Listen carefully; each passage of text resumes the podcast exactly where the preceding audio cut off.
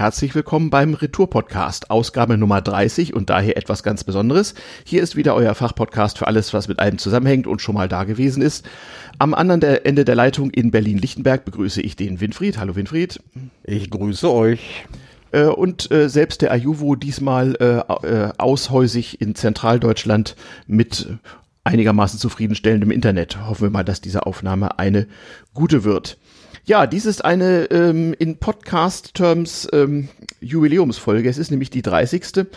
Und so, und in der freien deutschen Podcast-Szene hat sich das so ein bisschen eingebürgert, dass ein Podcast erst dann ein richtiger Podcast ist, wenn er mal so 30 Folgen produziert hat. Das haben wir nun seit Jahresanfang geschafft. Wir sind ja auch ein wöchentlicher Podcast und haben auch das bisher hingekriegt.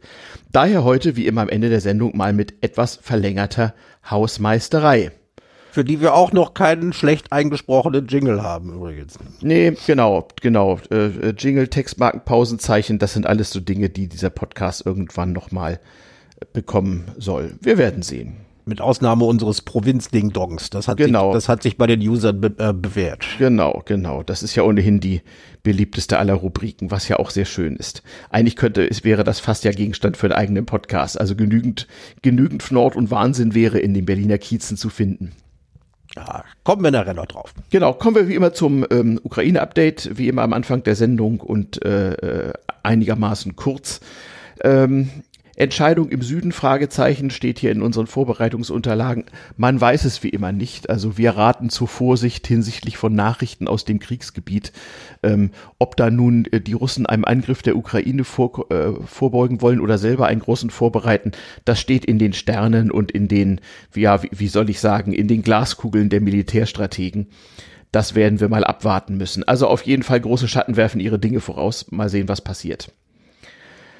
Und dann hatten wir, das ist auch was für dich, Winfried, hier, äh, Kommunikationsexperten. Äh, und zwar die Oberexperten überhaupt, Ex-Bundeskanzler Schröder und Kreml-Sprecher äh, Dimitri Peskov ähm, haben beide äh, erklärt, sie seien sich darin einig, dass Russland ja prinzipiell verhandlungsbereit sei alles schon da gewesen. Mm. Das sagen sie ja die ganze Zeit. Wir sind so lange, äh, Russland ist so lange verhandlungsbereit, wie äh, die Ukraine erklärt, dass sie jetzt aufhört, sich gegen die Russen zu wehren.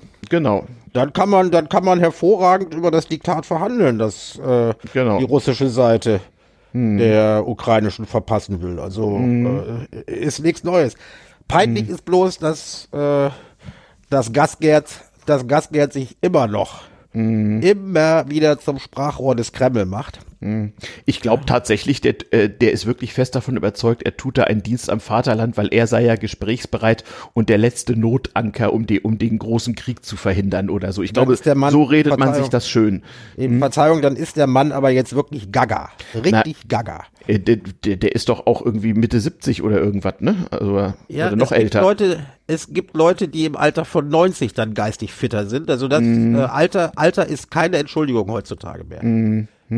Ich musste so dran denken, als sich Putin und Erdogan äh, neulich trafen in Sochi, dass in der Runde eigentlich nur noch Schröder fehlt. Vielleicht war er ja auch da und wir wissen es nicht. Na, vielleicht Aber im Grunde, die drei ja bald. Ich also, wollte gerade sagen, im Grunde haben sich da die richtigen Leute gefunden. Ne?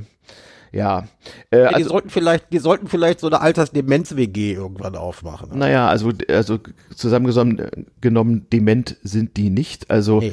es ist Teil des, äh, Teil des Informationskriegs, auf den wir heute nochmal zu sprechen kommen, und einer von den eher unappetitlichen. Ich meine, es gibt ja auch äh, durchaus was, was ich, was deutsche Ministerpräsidenten, die auch schon mal in ähnliche Hörner gestoßen haben, nicht wahr? Ja, aus dem, aus dem fernen Sachsen trollt es ja gelegentlich. Und, und an anderen Ecken mehr.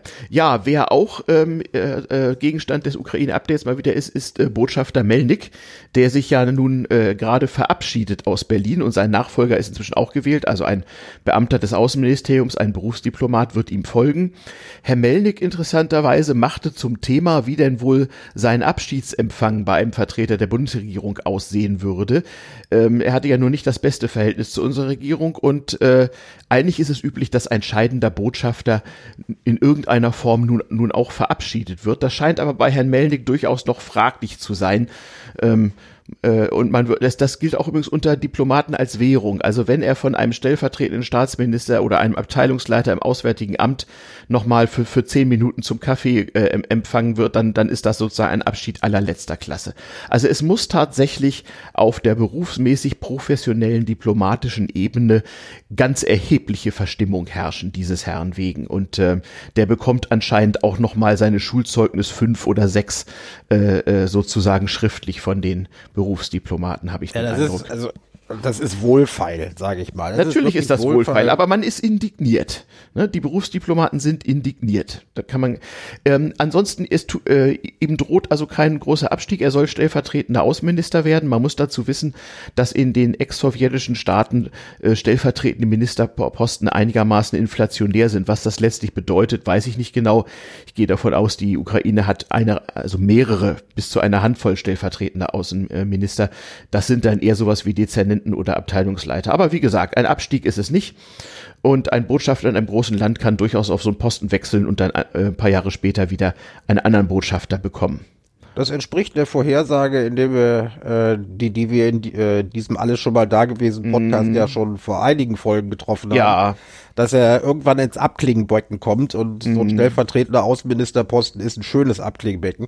Ja. Und äh, bei allem bei allem, was er im äh, Sinne der deutschen Berufsdiplomaten vielleicht hier mhm. angerichtet haben mag, man muss ihm zugute halten, dass er für sein Land alles rausgeholt hat, ja. was er rausholen konnte. Mhm. Und dass er auch nicht zuletzt wegen der teilweise sehr bräsigen deutschen Politik wahrscheinlich gar keine andere Möglichkeit hatte, Nein. als äh, die diplomatischen Gepflogenheiten, Gepflogenheiten so lange zu ver verletzen oder zu mhm. umgehen, mhm. bis man keine andere Möglichkeit mehr hatte, als ihm zu antworten. Das, davon gehe ich auch aus. Und man darf ja nicht vergessen, ist ja durchaus repräsentativ. Also ganz, also ganz Osteuropa ist nun äh, bezüglich Russland und auch Deutschland gewaltig auf dem Zaun.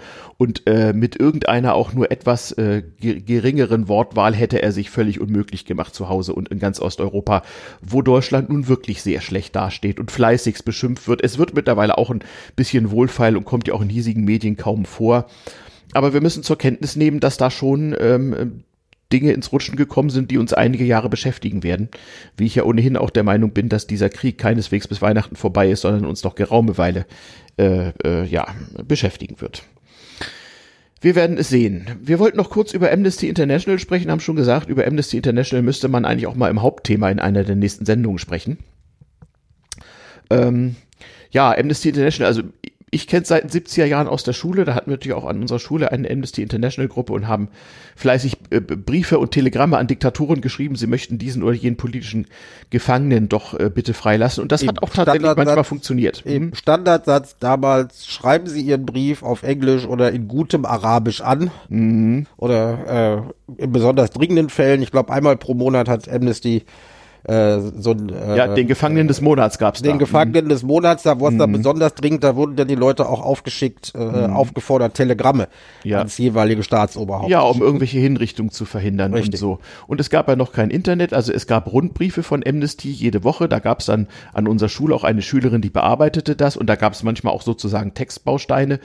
Ähm, und ich weiß, ich habe also auch des Öfteren mal an den Staatsratsvorsitzenden der Deutschen Demokratischen Republik geschrieben, um äh, die Freilassung irgendwelcher politischen Gefangenen zu erreichen. So war es ja nicht. Damals äh, brauchte, hatte man nicht nur jede Menge Diktatoren in Südamerika, Mittelamerika und, und man Afrika. Man hatte auch genug direkt vor der Haustür. Ich wollte gerade sagen, man hatte auch den Vorsitzenden des obersten Sowjets und äh, andere Leute mehr, die man da dringend gebraucht hat.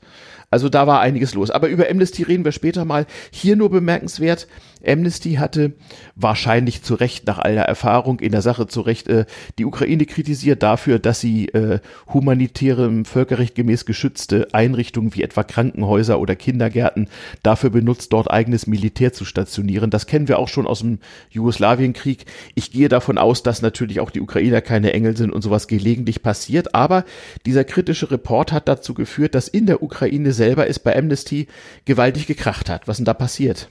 Ja, der, so die Ukraine-Chefin von Amnesty ist zurückgetreten. Hat mhm. gesagt, in dem Club hätte sie ja wohl nicht mehr verloren. Mhm. Äh, dabei kam raus, dass äh, die ukrainische Amnesty-Vertreterin mhm. äh, äh, das Zentralkomitee, hätte ich jetzt fast gesagt, von mhm. Amnesty International äh, davor gewarnt hat, mhm. das so zu publizieren, mhm. äh, weil es offensichtlich nicht ganz, äh, nicht ganz richtig sei. Und es spricht auch einiges dafür, dass Amnesty sich da vielleicht ein bisschen ver äh, vergaloppiert mhm. hat. Mhm. In, am 29. am 29. Juli mhm. äh, wurde die Ukraine um eine Stellungnahme gebeten und zwar mhm. möglichst zack zack. Mhm. Hat dann auch gesagt, wir reagieren drauf, wir müssen ja. jetzt ein bisschen forschen, aber man hat mhm. sie gar nicht auf die Antwort gewartet, sondern diesen Report am 4. August publiziert, was also mhm. wirklich äh, äh, mhm. für äh, Ärger gesorgt hat. Und mhm. so wie sich Amnesty derzeit positioniert, kann man denen nicht ganz so unrecht vorwerfen, dass sie sich mhm. also auch praktisch zum Sprachrohr der russischen Propaganda teilweise mhm. machen. Ja, das ist, der Vorwurf fällt natürlich leicht. Also Amnesty ja, International, ähm, man, man möge, man möge äh, die Suchmaschinen und Wikipedia befragen, worum es sich da handelt. Eine an sich hochvolöbliche Veranstaltung, wie gesagt, seit den, ich glaube, 60er Jahren in England gegründet, setzt sich für politische Gefangene und humanitäres Völkerrecht im weitesten Sinne ein. Also, wenn die einen Report schreiben über, über kriegführende Parteien, dann äh, ist es zunächst mal, denke ich, normal, dass da alle Parteien ihr Fett wegkriegen. Also es wäre das, ungewöhnlich gewesen. Das müssen die, sie als, als internationale genau. Nichtregierungsorganisation ja. auch teilweise tun. Und es würde mich auch wundern, wenn die Ukrainer nicht irgendwo auch mal das Völkerrecht brechen würden in diesem Krieg, wie in jedem Krieg kannst, kannst du, also in, in jedem, in jedem Krieg wird von allen Seiten das Völkerrecht gebrochen, aber äh, man kann, man kann sagen, äh, in unterschiedlicher Intensität, um es mal sehr Natürlich. Ich meine, das Völkerrecht heißt ja auch deswegen Völkerrecht, weil es ja keinen Weltpolizisten gibt und der kalkulierte Bruch des Völkerrechts natürlich Teil des Spiels ist. Von allen Seiten. Ja. Yep. Aber Amnesty sollte tatsächlich mal äh, Gegenstand einer der kommenden Sendungen sein, weil mhm. diese Ukraine-Geschichte nicht das erste Mal ist, wo man mhm. äh, bisschen an deren Neutralität zweifeln kann. Mhm. Wir hatten äh, bei Israel schon vor einiger mhm. Zeit ähnliche Reports, die mhm äh, um es vorsichtig zu sagen, auch für Amnesty ein bisschen unvorteilhaft mhm. waren. Ja, gut. Und man, man sollte mal aus Sicht zweier alter Männer beleuchten, was diese Organisation tatsächlich geleistet hat mhm. und wie sie in Zeiten des Internets weiter existieren kann. Ich, ja, das stimmt. Da hat sich eine Menge getan. Das ist wirklich interessant und da verbinden sich ja auch ganz alte Erinnerungen dran, wenn man ein bisschen älter ist an die Amnesty-Geschichten. Da hast du recht. Das werden wir uns mal auf die Liste der, der Themen für hinkünftige Sendungen schreiben. Also ich sag meinem Zivi, er soll das aufschreiben. Ja, okay, alles klar. Ja. Ja, ja, ja, ja. Der muss ja meinen Themenzettel führen, also mhm. ist doch logisch. Also, wir, wir beobachten weiter die Lage und geben euch Hintergründe, so, sobald wir äh, tatsächlich was Qualifiziertes dazu zu sagen haben. Ein bisschen was mit der Ukraine hat es ja noch zu tun, so indirekt, wenn wir jetzt mal zum Hauptteil kommen wollen. Ja, also du meinst zum größten Turbinenexperten aller Zeiten. Und, Flochen, und Flottensachverständigen um einen alten also deutschen du, Film zu zitieren. Mhm. Du kannst also, du kannst also echt nur unser hanseatisches Sonnenscheinchen meinen. Genau, genau. Turbinenscholz, wie er auch genannt wird. Ja, das ähm, ist also der einer der Nachfolger von Gasgerd, was er ja ja, ja, genau, genau. Ähm, ja, äh, äh, der Bundeskanzler hat also tatsächlich in Mülheim an der Ruhr oder so in einer großen Werkhalle eine äh, Gasdruckerhöhungsturbine besichtigt und diese für gut für gut befunden und erklärt, dass äh, die Firma Gazprom diese ja getrost benutzen könnte. Kanzler das sagen, dann muss die ja in Ordnung sein. Ja, ich sag ja, größter Schlachtenlenker aller Zeiten und Flottensachverständiger. Der, der der größte Turbinensachverständiger aller ja, Zeiten. Ja, ja, Also, warum, warum macht der Bundeskanzler, der doch sonst angeblich nicht wegen eines Fototermins in die Ukraine reist, warum macht der Bundeskanzler hier einen Fototermin für, für, für, für die russische Regierung und Gazprom? Äh, naja, Teil des Informationskrieges. Versuchen wir das mal, äh, diesen an sich etwas lächerlichen Vorgang mal professionell einzuordnen. Das ist ja durchaus nicht uninteressant. Ja, re recht hast du. Äh, es ist ja die Fortsetzung, es ist ja die Fortsetzung dieses Blame Games, dass äh, mhm. äh, von Gazprom-Seite immer gesagt wird, wir können jetzt nicht so viel liefern, weil es mhm. sind Turbinen kaputt oder ja, ja, wir ja. haben nur noch eine in Reserve und mhm. es geht alles gar nicht. Ja, ja, und, ja, ja. Äh, die Deutschen haben zwar diese Turbine aus, aus Kanada geholt, aber mhm. äh, es sind nicht alle Papiere vorhanden, damit die mhm. überhaupt an uns geliefert werden können. es fehlen Zollerklärungen. Also alles wirklich mhm. Geschichten, ähm, die einfach nur, äh, die die, äh, die Gazprom sich ausdenkt, um äh, nicht sagen zu müssen, dass es dem bösen Onkel Wladimir eigentlich sehr gut gefällt, dass man uns das Gas immer ein bisschen auf und wieder ein bisschen abdreht. Mhm. Und da ist, da war diese Turbine war halt ein Teil, ein Teil des Narrativs. Mhm. Und, äh, und das musste halt das aufgedeckt und adressiert werden. Das ist also professionelle ähm, Kommunikationsstrategie, dass man das in die Medien lanciert um, um also äh, auch Leuten, die nur sehr am Rande Medien konsumiert, deutlich zu machen, da war was was mit Turbine und das ist alles nur vorgeschoben, die wollen ja nur nicht. Und das sollte man auch noch nicht vergessen hier. Es ist auch eine lang, es hat auch eine langfristig politische Dimension.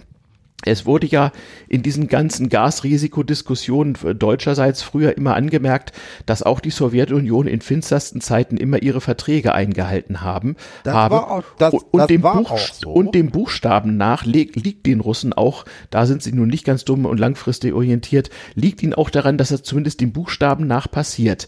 Ähm, es ist also durchaus mal ungünstig, so das hat ja auch Deutschland nach dem Ersten Weltkrieg erfahren müssen, wenn man sozusagen irgendwann mal einen Krieg verloren hat und zum Schuldigen erklärt wird. Und so ähnlich geht's den Russen hier. Sie werden also einiges dran setzen, formal ja nichts falsch gemacht zu haben und alles zu liefern, wozu sie sich verpflichtet haben, weil formal befinden wir ja uns ja auch unterhalb eines Krieges. Wir führen ja hier nur einen Wirtschaftskrieg gegeneinander. Es ist eine reine Spezialoperation. Das genau. Ja kein Krieg. Das genau. Und wir führen einen Wirtschaftskrieg, der natürlich eskalieren kann, aber äh, es gibt da tatsächlich auch, wie soll ich sagen, Leitplanken in diesem Spiel, ähm, äh, die man beachten sollte. Und dazu gehört eben hier auch, dass man, obwohl alle Leute äh, äh, von der Sache her wissen, was gespielt wird, formal eben aufrechterhalten wird. Und deswegen hat der Bundeskanzler wahrscheinlich auch von seinen zuständigen Beratern zugeraten bekommen, ähm, sich im blauen Anzug in dieser Werkhalle vor diese Turbine zu stellen. Schönen Helm hat er aufgehabt. Ja, das kommt ja nachher zu. Also Helme bei der Turbinenexpertenhelm. Ja, natürlich. also Helme bei Politikerbesuchen sind ja ein eigenes schwieriges PR-Thema. Ich habe ja selber mal bei so einer Agentur gearbeitet. Nichts ist peinlicher als beanzugte Politiker mit Helmen in irgendwelchen Werkhallen oder auf Baustellen. Oder beim oder auch beim äh, Setzen eines Spatenstiches oder Legen eines Grundsteins. Der Helm ist immer ganz schlecht. Der macht sich nicht gut auf dem Bild. Ja, aber ich meine, bei der Turbine gab es kein Band, das er durchschneiden konnte, was ja mhm. eigentlich immer das Schönste ist, was sie tun können. Und mit und der Deckflasche taufen konnte sie auch nicht. Nee, und kein verchromter Spaten mit drei Griffen war da. Ja. Alles schwierig, ne? Ja. Alles gar nicht so einfach. Aber von der, von der Nummer her äh, soweit durchaus okay. In dem Zusammenhang mhm. äh, könnte man, müsste man sich eigentlich bei Kanada noch mal ganz doll bedanken, mhm. dass sie äh, dass sie äh, durch äh, die, die Sondergenehmigung, mhm. die Turbine auszuführen, denn just diese Turbine war es ja, die unser ja, größter ja. Turbinenexperte aller Zeiten ja. angeguckt hat. Mhm äh, dass die mitgeholfen haben, diesen in Anführungszeichen Bluff so ein bisschen aufzudecken, ja. Und, und den zu callen, natürlich. Ja. Äh, natürlich hat Russland mit dem Verhalten darauf ge äh, gesetzt, dass Deutschland und Kanada sich vielleicht wegen irgendwelcher Sanktionsregeln in, in die Haare kriegen. Aber natürlich haben die Kanadier auch durch die Erbsensuppe geguckt und haben demonstrativ nach gründlicher Prüfung mit großen Papieren eine Ausnahme beschlossen. Also auch hier wieder, es geht ja hier nur darum, den, den Schein zu wahren und ein, ähm, ja, einen Information, Informationskrieg zu führen. Weiter ist das nichts. Das ist PR und da haben die, sind die Kanadier den Russen nicht auf den Leim gegangen. Und auch sonst haben die Beschimpfungen äh, äh gegenüber Deutschlands, die, die anfangs durchaus erstmal wieder zu hören waren, sehr schnell äh, nachgelassen bezüglich dieses Themas. Also wie gesagt, äh, da muss man immer hinter die Kulissen gucken. Das haben die Beteiligten ja, in dem Fall getan. Aber ich glaube, ich glaube, wir haben bei Kanada doch, doch einiges Maikäfern müssen, damit sie das durchgelassen zumindest, haben. Zumindest hat man das nach außen so dargestellt. Das ist ja, ja auch im Sinne des Informationskrieges auch ganz wichtig, damit auch alle verstehen, worum es da geht. Eben. Ja. Ob, ob nun meine Annahme oder deine Annahme korrekt mhm. ist. Mhm. Äh, sicher ist auf jeden Fall, dass die liebe Frau Baerbock mhm. äh, extra hinfahren musste, um sich mhm. dafür zu bedanken. Das passt in mhm. beide Narrative. Aber das passt in beide. Entweder ja, ist es Teil der Inszenierung. Ja. Ja, oder ist es tatsächlich, ist es tatsächlich mhm. äh, äh, Ausdruck tief empfundenen Dankes. Also es ist natürlich äh, äh, für uns auch insoweit schwierig, und es ist allgemein von Deutschland aus ein bisschen schwierig, das ganze Bild dieses Informationskrieges zu gewinnen, denn Deutschland ist da ja nur ein Nebenkriegsschauplatz und nicht Hauptadressat. Wir müssten also im Prinzip. Übrigens auch Kanada. Genau. Wir müssten also eigentlich äh, sozusagen die Weltpresse und vor allem die osteuropäische äh, äh, äh, Presse- und Medienlandschaft genau monitoren, um sozusagen diesen Informationskrieg hier qualifiziert kommentieren zu müssen. Das fällt selbst unseren Profikollegen sehr, sehr schwer. Also ich denke mal, ähm, da müssen wir uns auf unsere Mittel beschränken und die entsprechenden Vorbehalte machen. Oder wie siehst du das?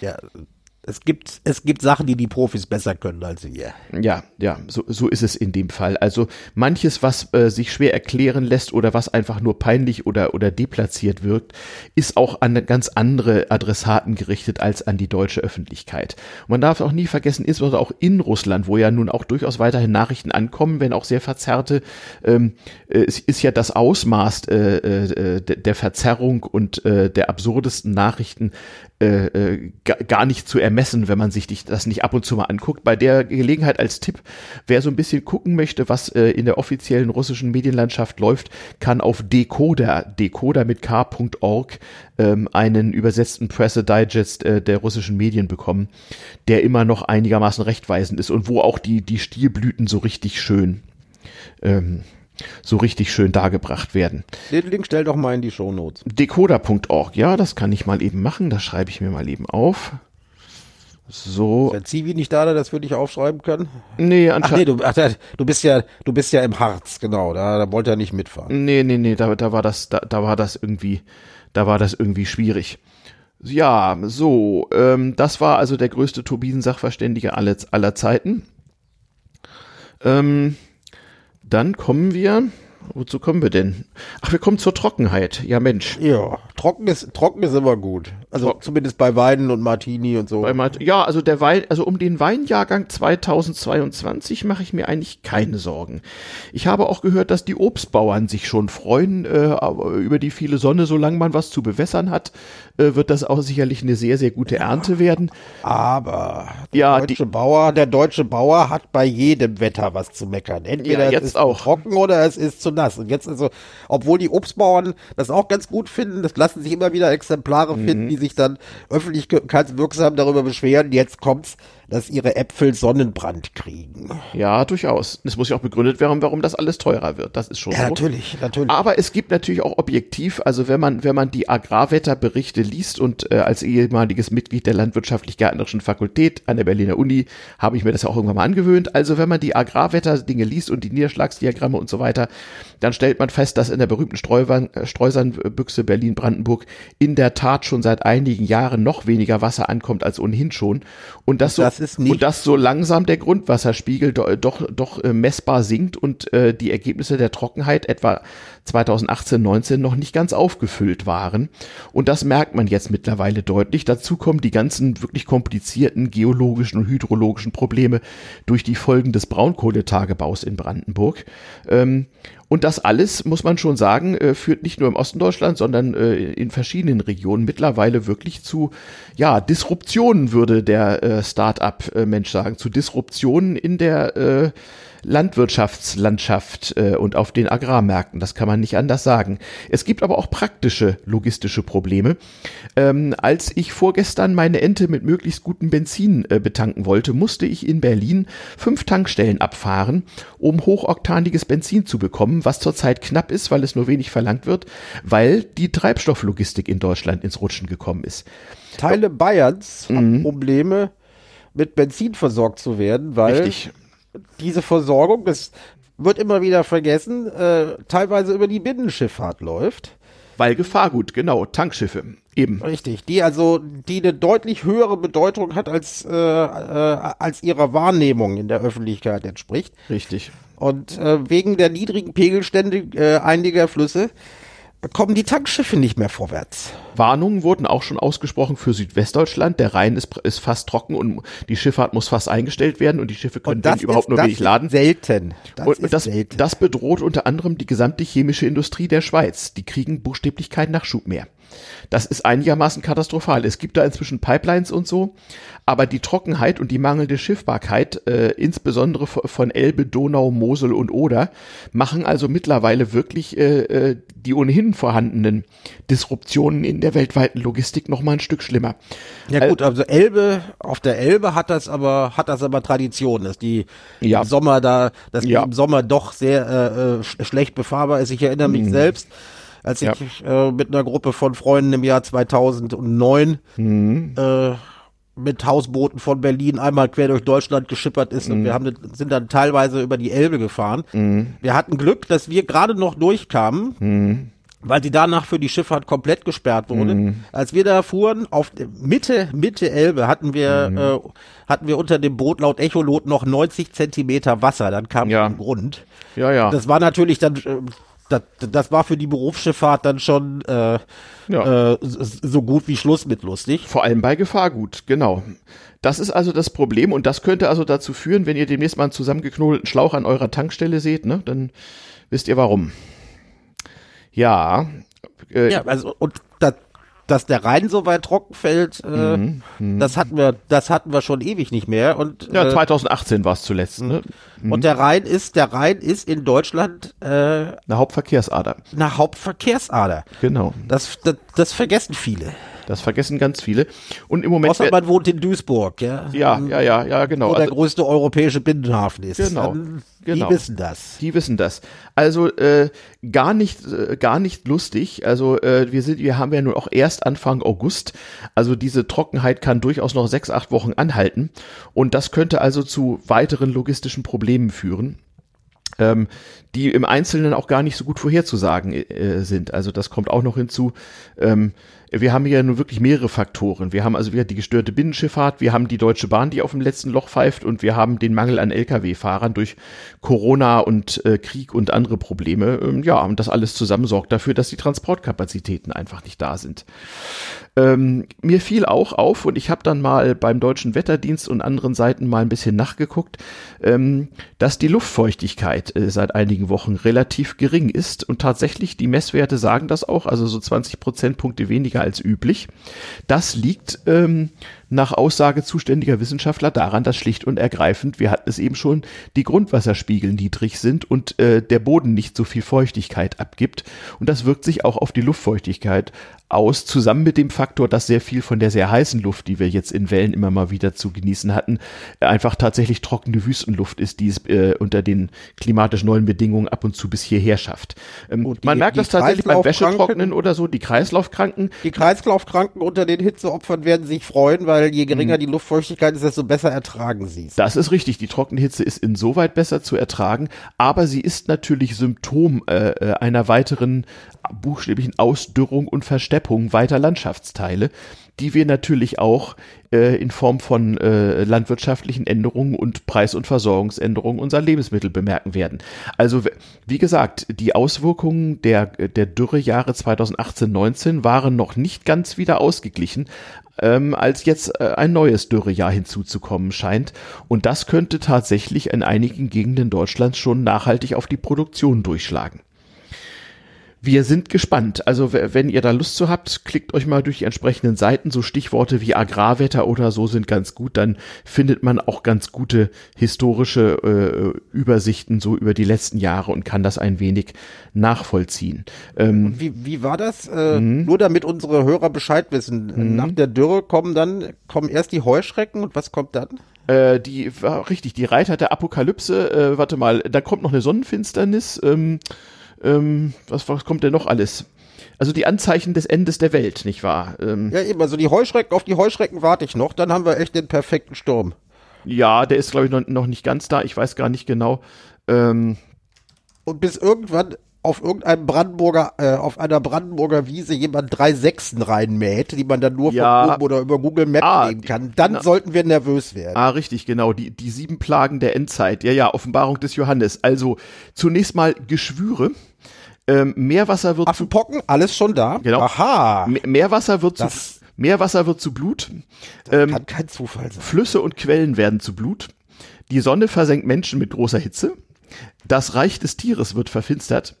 Der Euphrat trocknet aus und es gibt die größten Erdbeben nach Menschengedenken. Ja, das sind die sieben Plagen der Johannesapokalypse und das äh, wurde dann ja in diversen Verschwörungserzählen immer weiter äh, ausgebaut. Ayubo, ähm, ich sag dir, das kann kein Zufall sein. Das kann kein Zufall sein. Nein, nein, nein, nein, nein, auf gar keinen Alles Fall. Alles schon da gewesen. Alles schon da gewesen und vorausgesagt, nicht? Ja, ja. Alles, wie heißt das so schön, in Übereinstimmung mit der Prophezeiung, nicht wahr? Richtig. Genau, die sieben Zeichen und Siegel der Apokalypse. Ach, großartig. Ja, ich bin ja mal gespannt, äh, was da noch alles. Ja, aber in der, in der 30. Folge müssen wir ein Feuerwerk an Verschwörungstheorien abbrennen. Echt? Na, da hätten wir aber schon mal vor einer halben Stunde anfangen müssen. Ne? Ja, Mann, jetzt Mann, haben wir noch was nachzuholen. Aber bleiben wir, bleiben wir ein bisschen bei der Trockenheit. Also Luftfeuchtigkeit hattest du. Äh, mhm. wir kommen zum Punkt Waldsterben. Ja. Das, das ja auch schon mal da gewesen ist, aber jetzt aus einem ganz anderen Grund. Genau, also mit Waldsterben sind wir ja sozusagen aufgewachsen. Also Anfang der 80er Jahre führten die Abgase der insbesondere osteuropäischen Schwerindustrie ähm, zu einem derartigen sogenannten sauren Regen, also wirklich zur pH-Wertverschiebung des Regenwassers, dass also insbesondere höhere, höher gelegene Waldgebiete europaweit am Verdorren waren. Also die DDR fing tatsächlich an zu versuchen, eine säurefeste Tanne zu züchten.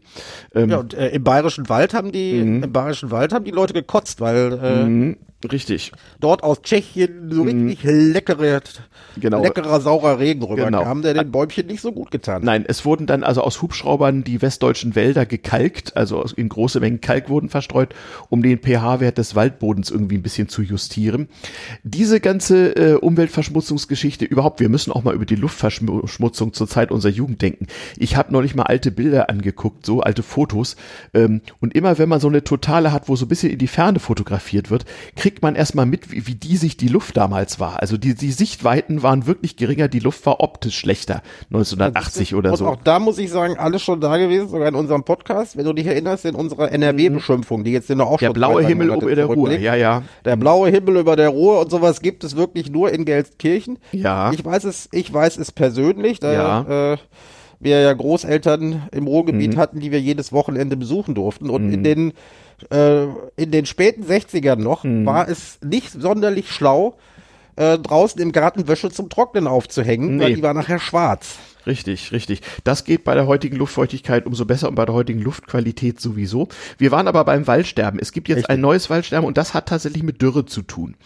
Ähm, und das hat auch Auswirkungen auf die Versorgung mit Bauholz und ähnlichem. Stand in der Bibel, eine große Dürre wird kommen, ich sag's euch. Ja, ja, ja, ja, ja, genau. Ähm, und man kann es also deutlich sehen, wenn man so deutsche Mittelgebirgswälder anguckt. Die Westseiten sind grün, die Ostseiten sind braun. Einfach weil auf den Seiten wettertechnisch nichts mehr ankommt. Und in den sogenannten Regenschatten der deutschen Mittelgebirge, und wenn es nur kleine sind, also was weiß ich, hier in Niedersachsen, wo ich gerade bin, gibt es ja nicht nur den Harz, sondern es gibt auch den Id und den Hilz und andere äh, kleine, genau, und, ja, ja, andere Mittelgebirge, die man auch nur als Kreuzworträtsellöser von früher noch kennt. Fünf senkrecht, drei waagerecht. Ilz. Ja, genau. Nicht äh, deutsches Mittelgebirge mit drei Buchstaben. Id. Ja, ja, genau. Ähm, also äh, tatsächlich ist es dort so, dass die Landwirtschaft im Regenschatten der Mittelgebirge einfach mal Pech hat. Da, da fällt tatsächlich monatelang kein Regen und entsprechend sieht's da auch aus. Also da kannst du, da versteppt es ganz einfach. Also da sieht man wirklich, wie Klimawandel die Landschaft verändert. Ja, ja. Oder Rudi Carell ist wieder schuld. Na, nach Rudi Carell ist ja die der SPD zu viel Sommer bestellt hat. Ja, Ach ja, ja, stimmt, ja, na klar, na klar. Ja, ja, ja, ja, ja. Naja, wir, wir werden es sehen. Die Holzpreise sind übrigens wieder gesunken. Also es gab nicht nur einen Versorgungsmangel, sondern auch einfach ein, ein Logistikproblem. Das, ähm, war ein, das war hauptsächlich Logistik. Ja, vor, vor der Einfahrt des Nordostseekanals äh, in der Nordsee stauen sich zurzeit so, so äh, an die 100 Frachtschiffe. Ähm, also auch die, die äh, Seelogistik weltweit ist arg durcheinander und es sind da sozusagen Wellenbewegungen einfach, man muss sich das vorstellen, wie so ein beginnenden, stockenden Autobahnstau so ungefähr. Es kommt alles so in Wellen und stockt. Ne? Und hier sind wir wieder mhm. äh, bei dem Punkt, dass alles mit allem zusammenhängt. Mhm. Da tut uns die Inflation einen Gefallen. Und zwar? Äh, die internationalen Logistikketten funktionieren mit ansteigender Inflation wieder etwas besser. Wie kommt's? Weil die Nachfrage fällt. Ach so. Das heißt, die Nachfrage an Transportkapazitäten ist nicht mehr so hoch und jetzt können sie die Staus abwickeln. Die, also der Markt regelt, der Markt regelt halt doch, ja? Also Inflation schlecht Corona, schlecht Corona, siehst du? Mhm. Ja, das kommt natürlich hinzu. Also in vielen Hafen, äh, Häfen der Welt ist einfach auch wegen Corona die Abfertigung ein bisschen in Stocken geraten. Zum Beispiel oh, in den chinesischen, wenn die wieder alle, ja. wenn da ein paar Millionen Bewohner zu Hause sitzen müssen. Wegen, mhm. Na, genau. Genau. Oder auch ein paar, ja, wie soll ich sagen, ähm, ein paar äh, äh, Lkw-Fahrer fehlen, wie gerade in, Großbritannien. Ähm, die Staus äh, in Dover sind wohl mittlerweile legendär und da entstehen schon Zeltstädte für die kampierenden Lkw-Fahrer. Ich äh, sprach gestern mit jemandem, der vorgestern aus Großbritannien zurückgekehrt ist und der konnte also vom Eurostar-Zug aus äh, die Schlangen, die LKW-Schlangen Richtung Kanalküste bewundern. Es gibt sie also wirklich. Dem, das hat nichts mit dem Brexit zu tun. Das hat überhaupt frag, nichts. Frag Boris Johnson und Konsorten. Nein, das, das ist alles Co Corona und finstere Mächte und so. Richtig. Ja, womit auch einer unserer Lieblingspolitiker mal wieder zu Wort kam in diesem Podcast, was ja auch sehr schön ist irgendwie. Ja, da sieht man also, äh, wenn man sich mal ein bisschen umguckt in diesem Internet, findet man tatsächlich auch realwirtschaftliche äh, äh, überprüfbare Informationen ähm, zum Thema Wirkung von Klimawandel. Es gibt ihn wirklich. Ja, und äh, wie gesagt, der Holzmarkt ist aber immer noch äh, immer noch etwas äh, immer noch etwas gestört. Ja, natürlich. Das merken vor allen Dingen Leute, die Baufirmen beauftragen ja. wollen und deshalb und keine Termine bekommen, weil die ums Verrecken kein Holz kriegen. Immer genau, noch. die Frage ist ja oft auch nicht nur, haben sie Zeit, sondern haben sie Material. Ne? Also darum also geht es vor allem. Genau, nicht. Also wer, wer Material hat, der kriegt auch Aufträge. Ne? Das ist also ein bisschen auch das Problem gerade. Äh, Im Frühjahr war ja sogar Dachlattenmangel. Das ist inzwischen alles behoben. Und man sieht auch tatsächlich, gerade gestern sah ich auch tatsächlich äh, äh schwere Lkw-Transporte mit Holz durch die Landschaft rollen. Also also es passiert schon was. Klar, auch da, der Markt regelt halt manchmal schon die um 130 Prozent zeitweise gestiegen gewesen Holzpreise, jetzt noch plus 70 gegenüber Vorjahresniveau, sorgen natürlich dafür, dass kommerzielle Lösungen ähm, äh, möglich werden, die vor einem Jahr nicht gegangen wären. Also auch da tut sich was. Ähm, bin ja mal gespannt, wie das weitergeht. Ich weiß gar nicht, ist eigentlich die Ukraine ein waldreiches Land? Ich glaube nicht, ne? Ist mehr so mehr so Agrarlandschaft. Ich, ich, denke, es ist eher, eher Agrarlandschaft, aber mhm. da muss ich mal eine Bildungslücke anerkennen. In meinem, mhm. vor meinem geistigen Auge habe ich eigentlich Weizen- und Sonnenblumenfelder. Mhm. Ja, dafür sind sie ja auch bekannt. Äh, habe ich mich nur gerade gefragt, ob es da auch irgendwelche Auswirkungen geben könnte. Bin ja mal gespannt. Ich weiß Vielleicht auch gar nicht. produzieren sie auch Holz. Man müsste, man müsste tatsächlich mal nachgucken. Also Holz äh, zählt ja zu Landwirtschaft und Landwirtschaft ist ja nicht sanktioniert. Also auch Russland dürfte, glaube ich, weiter Holz exportieren. Würde mich wundern, wenn nicht. Da sind also keine Sanktionen drauf, weil Landwirtschaft. Bin mal gespannt.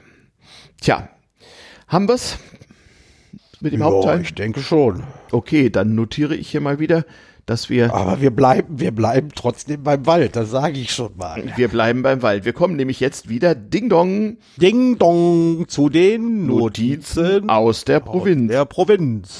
Ja, heute eine, eine Sendung mit besonderer äh, Zeitdisposition und auch mal mit etwas längeren Notizen aus der Provinz. Denn wir haben uns nämlich was vorgenommen. Wir haben uns was vorgenommen, genau. In, den, in unserer 30. Folge, sozusagen der Erwachsenwerden Jubiläumsfolge. Mhm. Da müssen wir was Positives über Berlin sagen. Genau, es ist nämlich. Es ist nämlich nicht alles schlecht. Genau. Es gibt auch und durchaus Skandale und Skandelchen, die keine sind, sondern belegen, dass, was ja immer meine These war, die wirklich wichtigen Dinge in Berlin ganz gut funktionieren. Ja, was ist passiert? Dazu gehört zum Beispiel auch die Munitionsentsorgung. Gerade richtig. jetzt ziemlich aktuell, weil genau. es im Berliner Grunewald vor ein paar Tagen richtig Bombe gemacht hat. Genau. Und seitdem und ein Teil, des ein Teil des Grunewalds in Flammen aufgegangen ist. Am heutigen Samstag, wir nehmen ja mhm. traditionell gerne am Samstag, äh, am mhm. Samstag am frühen Nachmittag aus, mhm. äh, sieht es so aus, als sei das Feuer, als sei das Feuer unter Kontrolle und sogar zu, zu größten Teilen gelöscht. Aber äh, also Berlin hat es mehrfach in die Hauptnachrichtensendungen geschafft mit schönen mhm. Bildern vom brennenden Wald, nämlich dem Grunewald. Ja, ja, ich, ich habe an dem, an dem Tag die Stadt verlassen und dachte so, na, na gut, dass ich hier noch rauskam, äh, äh, befürchtete auch schon, wie bei den umliegenden Waldbränden der letzten Wochen in Brandenburg, irgendwelche Nebelschwaden, die in die Stadt ziehen, war aber nicht so. Aber es war schon eine die Überraschung. War, die AWOS war gesperrt und die es war einiges los auf den Straßen. Die Berliner S-Bahn durch den Grunewald war auch gesperrt. Ja, die also, Potsdamer ärgern sich, weil sie per Bahn nicht mehr in die Stadt kommen. Es ist schon alles sehr, sehr unangenehm. Ähm, und es war ja auch erstmal erschreckend. Also ich bekam morgens die, die, die Warn-App-Meldung, äh, Explosion im Grunewald und Waldbrand und Gefahr und Fenster schließen und oh Gott, oh Gott. Dann, wie gesagt, musste ich ja fünf Tankstellen abklappern, um mal endengerechten Sprit zu bekommen. Und dann dachte ich so, na mal gut, dass du hier erstmal ein paar Tage weg bist.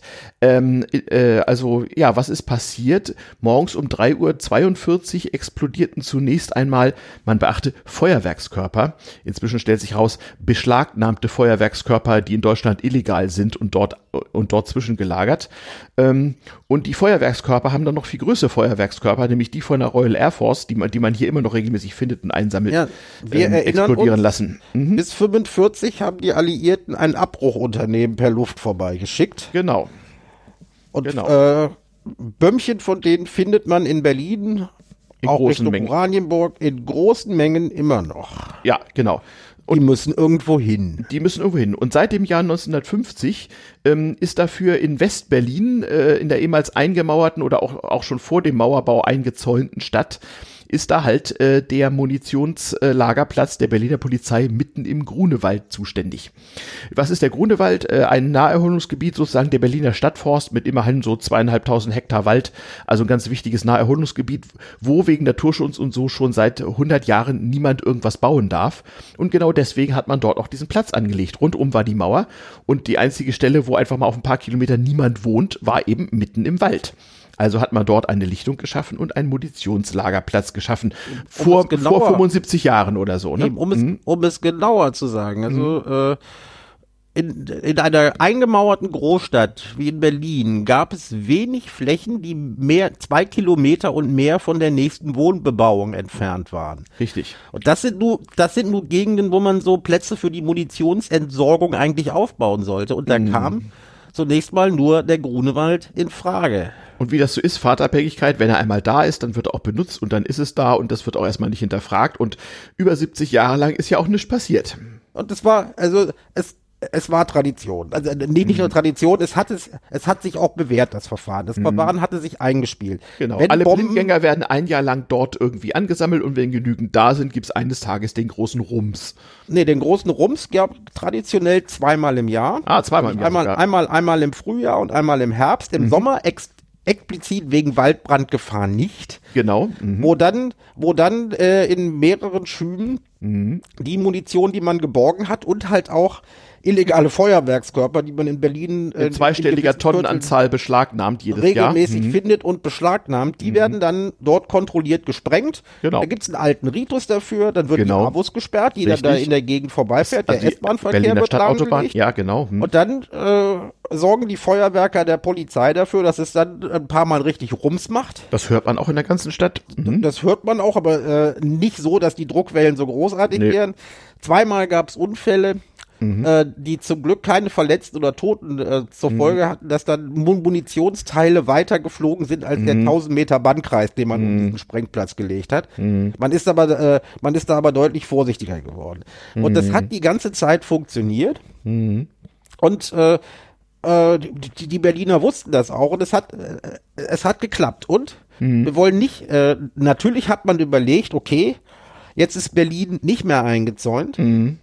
Und wir wollen, äh, wir wollen noch mal gucken, ob wir nicht irgendwo in der Pampa so einen Platz finden, wo wir diese mhm. Munition, die wir noch jahrzehntelang finden werden, mhm. entsorgen können. Mhm. Und dann denkt man sich, klar, wenn Berlin sagt, ach, wir wollen zum Beispiel in Brandenburg oder da und da, wollen wir mal so ein mhm. paar Hektar kaufen und wollen da unsere Munition ablagern und sprengen. Mhm. Ich glaube, jeder Ortsbürgermeister würde sofort kommen und sagen, gute Idee, schickt sie zu mir. Oder wie siehst du mhm. das?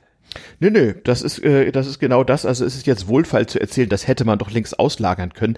Es gab dafür bisher objektiv äh, äh, aufgrund der Vorgeschichte kein, keinen Anlass und es hätten sich auch alle anderen Bundesländer sicher herzlich bedankt, wenn sie die Berliner Munition hätten entsorgen sollen. Zumal das Transportproblem ja nun auch äh, äh eigene Gefahren äh, mit sich bringt. Also Berlin hat es mit, so je weiter du so einen Blindgänger fahren musst, mm. und da mhm. sind teilweise, also äh, sind schon so 20, einige Tonnen, 20 ja. Zentner Bomben, die die ja. Alliierten da rausgehauen ja, haben, ja, ja. drin.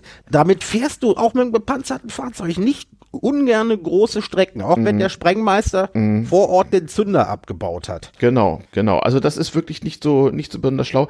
Insoweit gibt es schon gute Gründe dafür und auch wenn es Berlin mit dieser Story in den letzten Tagen mal wieder ähm, in die bundesweite Presse geschafft hat und in die Nachrichten, so muss man sagen, das ist mal ausnahmsweise keine klassische Notiz aus der Provinz wert, sondern das ist ein typischer Fall, äh, wo, wo man äh, auch gerade im Presse-Sommerloch Wohlfall irgendwie sagt, ach, mal wieder typisch Berlin. Nein, das ist schon typisch Berlin, aber typisch dafür, dass einige wenige wirklich wichtige Dinge in Berlin eigentlich gut funktionieren. Liebe Zuhörerinnen und Zuhörer, mhm. Ich muss mich bei euch entschuldigen, dass ich meine Heimatstadt diesmal verteidigt habe, aber das tue ich, das tue ich mit Überzeugung. Aber ja. ein kleiner Seitenhieb auf die Berliner Politik muss natürlich doch raus. Wir haben dann auch noch eine richtige Notiz aus der Provinz, Eben, ja. Aber äh, auch da ähm, äh, als erster laut geschrien mhm. hat äh, ein gewisser Kai Wegner, Vorsitzender der Berliner CDU, die genau. Gott hauptsächlich ja. wegen seiner Person für die hm. Regierungsbeteiligung in der Hauptstadt nicht vorgesehen hat. Was selbst der tönte, Antichrist einsehen musste, genau. Und der, ja eben, und, tönt, und tönte, das sei da wohl als letzte Nacht dieses Ding da sei, das hm. müsste doch entfernt werden. Ja, herzlichen Glückwunsch. Eingesprungen auf dieses Ding ist dann natürlich auch unsere mhm. äh, Frau Ex-Doktor Giffey, jetzige Berliner regierende Bürgermeisterin. Mhm. Jedenfalls bis zu den Berliner Wiederholungswahlen, ja. Eben, äh, genau. Die dann, die dann gemüt, die dann, äh, Presserummel war da ja. Ach, bei, bei, dann, der Gelegenheit äh, übrigens, nicht? Äh, mündliche Verhandlung äh, Berliner Neuwahlen, äh, 29. September. Das Popcorn kaufen, Leute, sage ich nein. Popcorn, aber strategische auch Popcorn-Reserven anlegen. Auch die, auch die regierende Bürgermeisterin tauchte dann da auf und ließ sich dann da, also schöne Foto-App. Also würde unser Bundeskanzler nie machen, nur wegen so einer Foto-App in Grunewald, Grunewald fahren. Nee, aber Frau nee, Giffey nee Frau, Frau Giffey war da umgeben von Feuerwehrleuten äh, mit ja, ganz viel Gold auf der Schulter, ja, einem Bundeswehrgeneral, der stolz erklärte, wie der Auto, wie der Roboter funktioniert, den ja, da jetzt in, auf den Sprengplatz schicken, jede Menge, jede Menge Polizei, auch mit ganz viel Lametta genau. auf der genau. Schulter. Rot, und dann an, sagte rot sie angemalte Panzer. Hm. Eben, und dann sagte sie ganz unschuldig, ja, und jetzt müsse man ja mal gucken, erstmal das Unglück aufarbeiten und dann entscheiden, wie man denn, ob man dieses Ding nicht verlegt oder woanders unterbringt. Und auch hm. da sage ich herzlichen Glückwunsch, liebe Frau Giffey. Hm. Jeder Brandenburger Bürgermeister wird sich freuen und hm. unsere Munition gerne auf seinem Gebiet. Ich wollte ich wollte also, gerade sagen, die munitionsbelasteten Flächen Brandenburgs brennen ja sowieso gerade kontrolliert ab, nicht wahr? Richtig. Hm. Da können wir unser, da können wir unseren Dreck auch noch dazulegen, das merkt keiner. Auch da ein bisschen Sommerloch dabei, was natürlich hm. interessant ist. Hm. Es müsste äh, äh, bevor man da überhaupt sagt, was äh, die Sache verursacht hat, sollte man mhm. vielleicht die Experten eine Zeit lang, eine Zeit lang ermitteln lassen, weil es mhm. ist absolut nicht klar, was da passiert ist. Äh, mhm. nach derzeitigem Stand ist tatsächlich illegales Feuerwerk, das dort gelagert wurde, mhm. hochgegangen.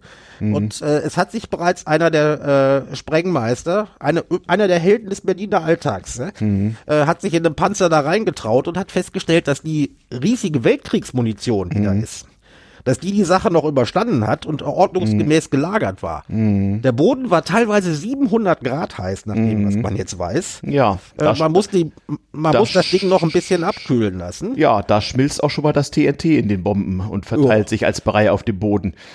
Eben, also äh, und da, da bin ich mal gespannt. Es wird wahrscheinlich noch Wochen dauern, bis man erste Indizien hat und weiß, was passiert ist. Mhm. Aber wahrscheinlich wie immer äh, ein, ein, eine Kette von Fuck-ups und dummen Zufällen, nicht wie das immer so ist. Richtig. Mhm. Sowas, sowas passiert, aber äh, mhm. einmal heute von uns ausnahmsweise kein Berlin-Bashing. Womit Nein. wir beim zweiten Teil der Berliner Notizen aus also, der Provinz genau, wären. sozusagen Notizen aus der Provinz, das Original. Heute Eben. Berliner Gehhilfen-Sharing. Ähm, ja, die Berliner Gehwege sind ja voll von elektronischen Gehhilfen, neuartigen Fortbewegungsmitteln. Und mein Hund liebt sie, er pinkelt jedes Ding an. Ah ja. Ähm, und äh, äh, ja, der Berliner Senat in seiner unendlichen Weisheit und äh, das Abgeordnetenhaus in dienstbeflissener Folgsamkeit haben also schon vor einigen Wochen ein, äh, eine Novelle des Berliner Straßengesetzes beschlossen, ähm, unter anderem um die Gehhilfenkonzentration, nein, um die, um die, äh, wie soll ich sagen, Gehhilfenentropie mal ein wenig einzudämmen und äh, äh, die Gehhilfen auf einige Straßenecken zu beschränken. Ja. Und bei der Gelegenheit wollten sie dann auch gleich noch regulieren, dass die äh, die richtigen Carsharer, also die, die Autovermieter von Autos, die man am Straßenrand einfach mal benutzen kann und auf jedem legalen Parkplatz wieder abstellen kann, die in Berlin sehr beliebt sind. Also so typische Anbieter, äh, hilf mir mal, sind sowas wie, äh, wie, wie heißt die? WeShare, halt WeShare, genau, FlyNow oder so ähnlich, nee, ShareNow und ach, äh, da gibt's so einige. Ähm, die sind auch also das sind beliebt. Leute, die betreiben Autos mhm, und genau. haben die Frechheit, diese dann auch auf Parkplätzen in Berlin parken zu lassen, damit diejenigen, die Sie so ein Ding im Zuge des Carsharings mieten wollen, ja. tatsächlich ein Auto finden, in das sie einsteigen können. Also diese Carsharer haben auch ein äh, Verträge mit dem Senat und bezahlen auch pauschal Gebühren. Man muss also in Berlin so ein Carsharing-Auto, wenn man das auf einem gebührenpflichtigen Parkplatz abstellt, nicht noch extra verzollen, nichts einwerfen. Das ist sozusagen abgegolten. Und irgendwie wollte man das mal, wollte man das mal regulieren und ging dann davon aus, ja, Moment mal, wenn man diese, diese Drop-off-Mietautos äh, äh, sozusagen äh, äh, irgendwo abstellt, dann ist das ja im Grunde eine Sondernutzung, so ähnlich, nicht? So, jetzt, Moment, jetzt müssen wir mal einen Schritt zurückgehen, weil ja. äh, du hast, äh, du hast das sichere Planungsvermögen, hm. ja, und die hohe Intelligenz mhm. Berliner Politik noch nicht richtig gewürdigt, weil man sich Ach. gedacht hat, mhm. ha, hier schlagen wir zwei Fliegen mit einer Klappe. Mhm. Erste Fliege, mhm. mein Hund findet, mein Hund hätte nichts dagegen, war dieses Chaos von aufgestellten und abgestellten Leih Rollern, mhm. elektrischen und Leihfahrrädern. Mhm. Ja, und die Nutzer wirklich deponieren diese Dinger an jeder Ecke in Berlin und gefährden mhm gefährden Fußgänger ohne Ende. Mhm. Da muss man was gegen machen. Mhm. Mhm. Und gleichzeitig, wenn wir das schon machen, dann mhm. können wir eventuell ja auch die Berliner Carsharing-Unternehmen A ein bisschen aussaugen und B ein bisschen erpressen, mhm. damit sie auch in den Außenbezirken, die nicht so attraktiv sind, auch Carsharing anbieten. Ja, genau. Also äh, das ist der Trick. Man wollte wieder ganz geschickt zwei Sachen auf einmal lösen. Mm, genau. Und hat es dann geschafft, wahrscheinlich keine zu lösen, aber dazu ja. später. Also ich muss sagen, Berlin ist eine von den Städten, in denen sich diese moderne Form des Carsharings tatsächlich lohnt und sie auch recht gut funktioniert und auch durchaus schon ökologische und Parkplatzeffekte hat. Also insoweit alles gut. Allerdings ist es natürlich äh, äh ein, ein, ein betriebswirtschaftlich einfache Rechnung äh, dass diese Carsharing-Anbieter ihre Angebote auf die Berliner Innenstadt und die Innenstadtbezirke zu beschränken versuchen. Und da wollte der Senat nun so ähnlich wie im Taxigewerbe dafür sorgen, dass diese Dienste, wenn man sie denn nun schon erlaubt, dann auch in der ganzen Stadt zur Verfügung stehen. Und ja, bei den Autos hat man da eine Kleinigkeit übersehen. Richtig. Man hat also ja, was bei den Rollern passt, mhm. hat man auch bei den Autos versucht, in dem neuen Berliner Straßengesetz, das mhm. am 1. September in Kraft treten wird, mhm. ja, hat man äh, das Aufstellen von, also das Parken von Carsharing mhm. äh, Autos auf legalen Parkplätzen und das Abstellen von diesen Leih, Leih und, äh, Leihfahrrädern und Mietrollern mhm. als Sondernutzung von Straßenland definiert. Mhm. Das heißt, heißt, man kann dafür mhm. Gebühren fordern. Genau. Mhm. Und man kann, und das, das war ein eigentliches Ziel, das war die dritte mhm. Fliege, die die Berliner noch mit der Klappe schlagen wollten, die mhm. dann gar nicht geht, äh, da, da, mit dafür sorgen können, dass man äh, äh, die diese Carsharing-Dienstleistungen gegebenenfalls ausgesch äh, ausgeschrieben und dann vom Senat lizenziert werden müssen, was mhm. zur Folge hätte, dass man denen vorschreiben könnte, mhm. äh, wo sie ihr Zeugs anbieten. Genau. Äh, also der Senat wollte im Grunde genommen diese Carsharing-Anbieter so dem Taxigewerbe gleichstellen und das ist grandios nach hinten losgegangen. Ja, aber na, was mich wundert, ich meine mit der elektronischen Akte, mhm. ist man in Berlin ja noch nicht so weit. Also diese nee. komischen Computer und die Bildschirme, auf denen ja, man eventuell das, Akten hin und das, her schieben kann, kennt man nicht, nicht so. durchsetzen. Nee, also das, das wird nicht, äh, wird nichts bedeuten. Deshalb mhm. hätte man in der doch sehr papierorientierten Berliner Verwaltung mhm. Ja, bevor man dieses Straßen, neue Straßengesetz äh, A entwirft und B beschließt, mhm, mhm. hätte man eventuell einfach mal das viele Papier durchgucken sollen, das es bereits gibt. Ja. Da ist zum Beispiel das Urteil eines absolut niederen Gerichtes, mhm. nämlich des Bundesverwaltungsgerichtes mhm. aus dem äh, Jahre des Herrn 1982. Also das sollte mhm. selbst mittlerweile in Berlin durchgedrungen sein. Ja, auf, aufgrund einer, also die, die ganze Sache, äh, die zu dieser Entscheidung anno 82 führte, begangen dem Aktenzeichen nach im Jahre 1979. Ähm, das übrigens sei auch mal allen in Stammbuch geschrieben, die so äh, aktivistisch im Bereich Parkraumbewirtschaftung unterwegs sind.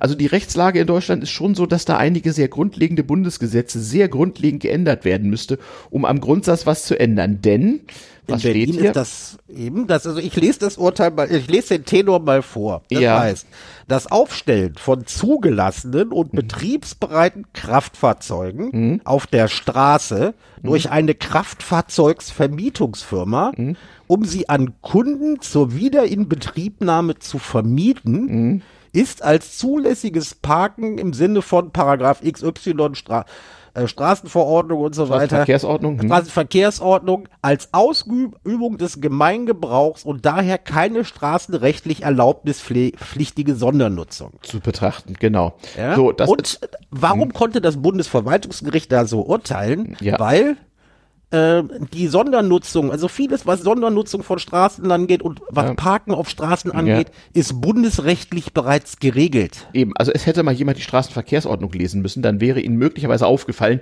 insbesondere wenn man die dazugehörige Entscheidungssammlung höchst, von Höchstgerichten äh, mal so äh, ein wenig studiert und vielleicht mal irgendwie hinten so das Stichworteverzeichnis bemüht, hätte einem auffallen müssen, dass das wohl nicht gehen kann. Naja, was ist da nun passiert? Also einer von den Carsharern hat einen Eilantrag gestellt äh, und beim äh, Bundesver beim Berliner Verwaltungsgericht, aber mhm. Eilantrag ist lustig. Dieser Antrag konnte natürlich erst gestellt werden, als mhm. das Gesetz beschlossen und verkündet war. Ja. Bereits vor einem Jahr. Mhm. Nämlich als es in der Diskussion war, genauso zu verfahren, wie wir gerade geschildert haben, mhm. mhm. haben nicht nur Carsharing-Unternehmen, sondern auch also äh, Verfassungsexperten gesagt, mhm liebe, liebe mhm. Berliner Politik, das, was mhm. ihr da machen wollt, das funktioniert nicht. Und das hat ja nun Berliner Tradition. Das, die Berliner ja. Politik denk, denkt sich gern mal Dinge aus, von denen der Verwaltungsprofi wissen muss, das wird, das wird nach hinten losgehen. Aber die Berliner Verwaltung und ihre Spitzen sagen da regelmäßig, ja, macht mal und ja, das, die Gerichte müssen es dann halt hinterher zusammenkehren, was sich Berliner Politiker so erdacht haben.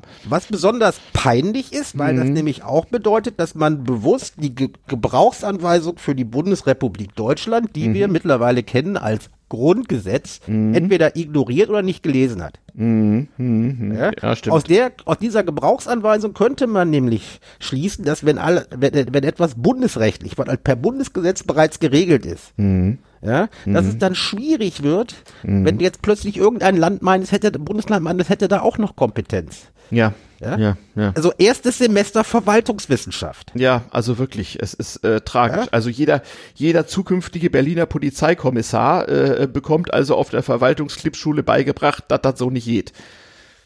Ja. Äh, äh, sogar Verwaltungsfachangestellte, die kein, das ist kein Studienfach, mhm. ja, kriegen solche Sachen, kriegen solche Sachen im, im ersten Jahr der Ausbildung eingebimst. Ja. Deshalb ja. fragt man sich. Was für Flachzangen sind in Berlin eigentlich naja, unterwegs? Also ähm, äh, das hat, glaube ich, mit Flachzangentum nicht so viel zu tun, sondern Nein, das ist Politik für die das Galerie. Ist das ist politische Kultur, ja. Mhm. Richtig. Ja, das, ich meine, es ist nicht das erste Mal mit dieser nee. Berliner Mietenbremse, die ja. Äh, ja zufällig auch vor der, der Mietendeckel, ja, der an sich der zulässig war, aber leider äh, eine Bundesangelegenheit, ja. Ja, eben genau. Äh, Wer hätte denn ja das ahnen können?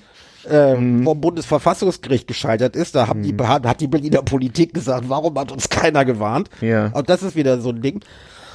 Und alt, altgediente, pensionierte Berliner Beamte mhm. äh, kriegen schwer das Kotzen, weil sie sagen, also zu unserer Zeit hätte es das nicht gegeben. Mhm. Zu ihrer Zeit war bis mhm. äh, so bis äh, die ersten Jahre nach dem Jahrtausendwechsel. Also so lange ist mhm. das nicht her. Mhm. Und man munkelt, mhm in den dunklen Korridoren der Berliner Verwaltung. Mhm. Dass es daran liegt, dass äh, die Leute aus äh, dem Justizsenat und so weiter, die normalerweise Gesetzesvor Gesetzesvorlagen äh, darauf prüfen, ob sie denn überhaupt äh, mhm. so richtig verfassungskonform mhm. und ansonsten legal sind, mhm. Bundesrechtskonform, ja. Ja. Ob, hat, dass man die gar nicht gefragt hat. Ja, oder vielleicht schon Weil gefragt, das ja aber dass ihre gewesen. Antwort einfach auf den Verwaltungswege nach oben irgendwann mal stecken geblieben ist. Richtig. Wie das eben oft so ist mit Expertisen, nicht? Ja, mhm. so ist das.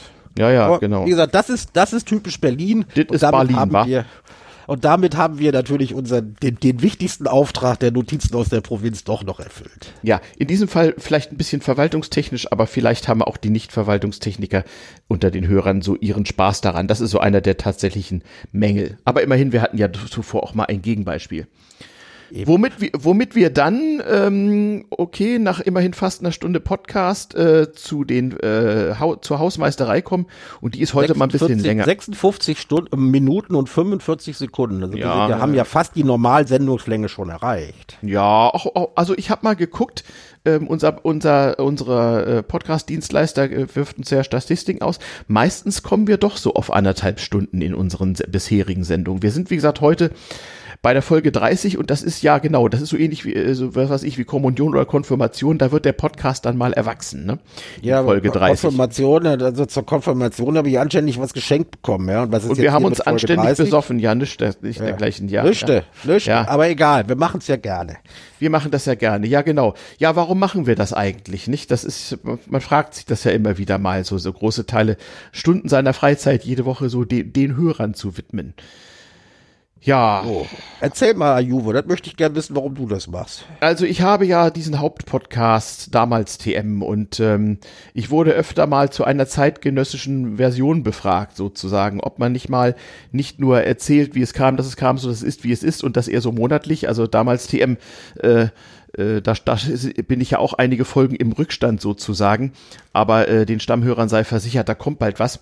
Ähm, ich hatte also äh, öfter mal aus dem Hörerkreis, eigentlich schon über Jahre, also bis ich damals TM angefangen hat, 2014, hat man mich ja auch erst jahrelang überzeugen müssen und jetzt ist halt so, hat man gedacht, ich sollte doch vielleicht mal einfach so im Sinne eines Feuilletons oder einer, einer, einer, eines Wochenzeitstiles einfach mal das aktuelle Geschehen in Politik und Gesellschaft mal unter dem Hinblick alles schon mal da gewesen betrachten. Und da wir beiden ja in diesem Sinne eigentlich ohne es ähm, direkt geplant zu haben, mit unseren Silvesterfolgen von damals TM, die immer gut ankamen, ja schon einen gewissen Grundstein gelegt haben, haben wir gesagt, naja, wir probieren einfach mal mit einem wöchentlichen Podcast, wöchentlich dann schon, damit es eine gewisse Konstanz hat und sich da auch Hörer dran gewöhnen können, versuchen wir einfach mal mit so einer Sendung anzufangen und uns irgendwie zu finden und auch ein Konzept äh, sozusagen daraus zu entwickeln und zu schärfen.